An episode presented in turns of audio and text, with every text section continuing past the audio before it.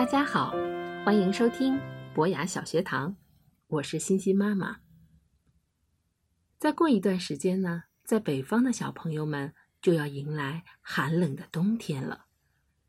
在寒冷的冬天里，大家又可以看到满天飞舞的雪花了。那小朋友们，你们爱雪吗？你们有仔细观察过雪花吗？它是什么形状？它有几个花瓣呢？今天，欣欣妈妈要给大家讲的这个故事的主人公。他就非常非常的爱雪，那让我们一起来收听今天的故事《雪花人》。很久很久以前，农夫靠牛和雪橇帮忙做工，用油灯驱除黑暗。那时候，有一个小男孩，他爱雪。胜过爱世界上任何其他的东西。他是威尔森·埃·班特利，人们都叫他威利。一下雪，他就好快乐，看着雪花一片一片落在手套上，落在福蒙特州的田地上，落在谷仓的门把手上。他觉得美丽的雪花。像漫天飞舞的蝴蝶，又像苹果树上盛开的花朵。他能网住蝴蝶，让哥哥查理看个仔细；他能采回苹果花送给妈妈。可是，可是他不能和他们分享雪花，因为他没有办法保存它们。妈妈给了他一台旧显微镜。可以观察花瓣、雨滴和叶片，最重要的是还可以观察雪。当其他小朋友玩堆城堡、扔雪球时，威力却在收集着雪花。每一个飘雪的日子，他都在研究雪的结晶。每片雪花都有复杂而精致的图案。美丽的程度远远超过了他的想象。他以为会出现相同的图案，结果却从没发现过。威利立志要把雪花保存下来，让大家都能看到这美妙的图案。连续三个冬天，他试着画雪花的形状，可是常常来不及画完，雪花。就融化了。威利十六岁时，听说了一种显微照相机。他告诉妈妈：“如果我有这种照相机，就可以把雪花拍摄下来。”妈妈知道威利希望和大家分享他的发现，爸爸却说：“哎，为雪花小题大做，太傻了。”不过，他很爱他的儿子。在威利十七岁时，爸爸妈妈用积蓄给他买了一台显微照相机。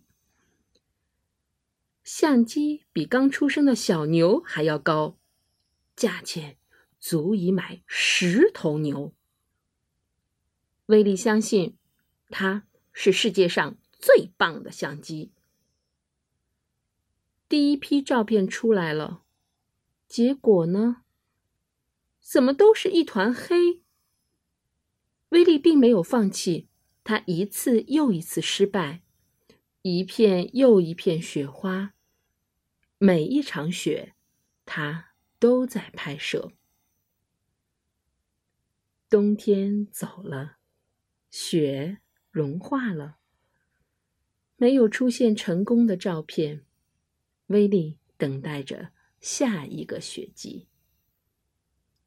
第二年的冬天，他尝试了新的方法，成功了。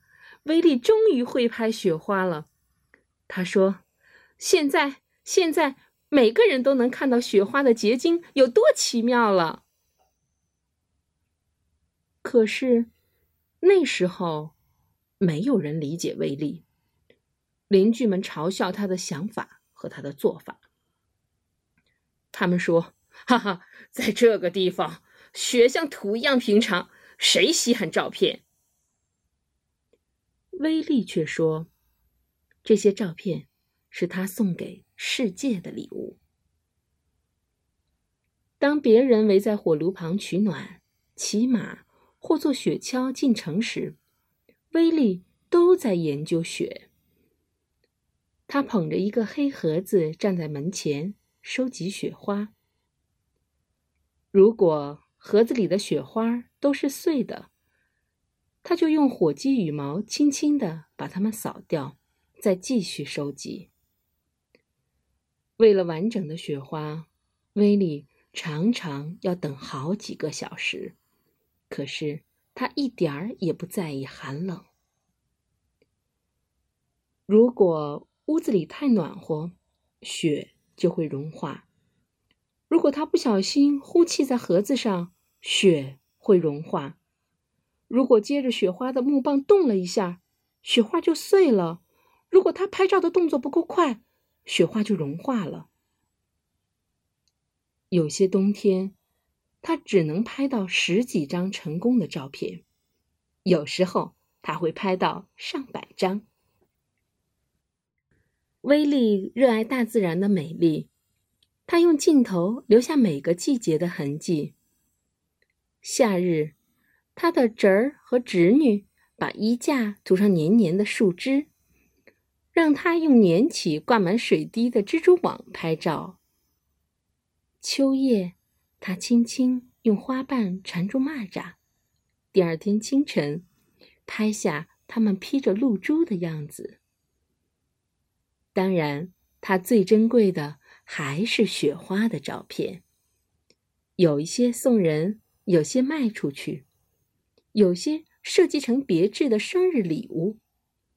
他在朋友的院子里放幻灯片。小孩和大人们坐在草地上，看威利把幻灯片投影到白布上。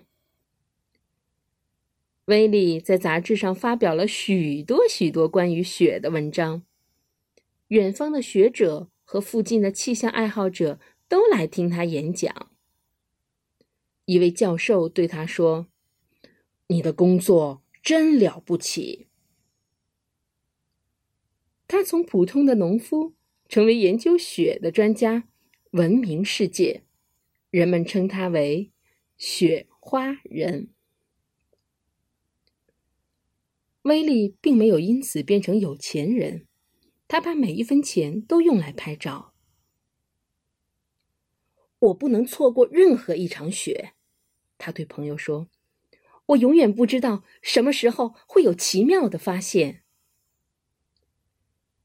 许多科学家捐款，把威利最满意的照片出版成一本书。在威利六十六岁时，他的书《他送给世界的礼物》出版了。他还是一直在工作。